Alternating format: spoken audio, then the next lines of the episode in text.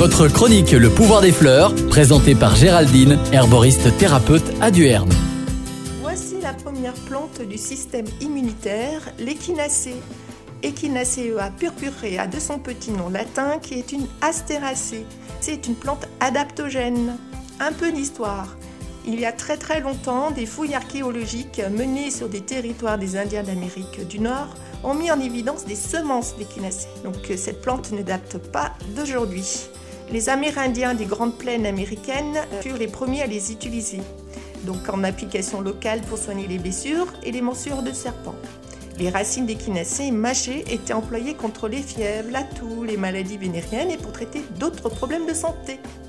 Botanique, elle est originaire d'Amérique du Nord. L'échinacée ressemble à la marguerite mais avec des couleurs différentes. C'est une plante vivace et robuste. Elle mesure de 60 à 180 cm de hauteur. Ses feuilles sont ovales ou lancéolées.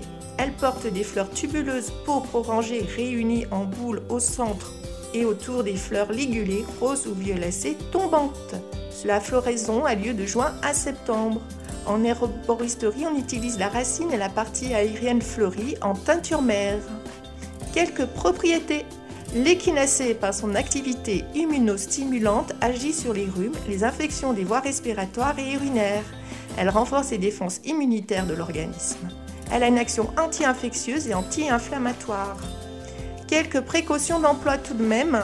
Elle est déconseillée chez les personnes allergiques aux astéracées. Merci et à bientôt les amis des plantes.